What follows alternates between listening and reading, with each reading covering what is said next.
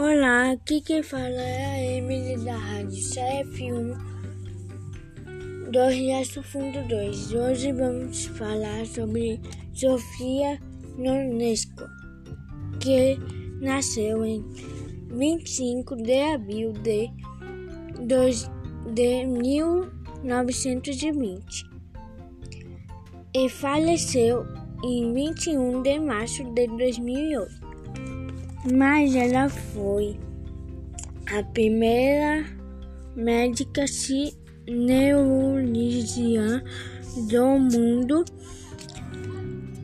e ganhou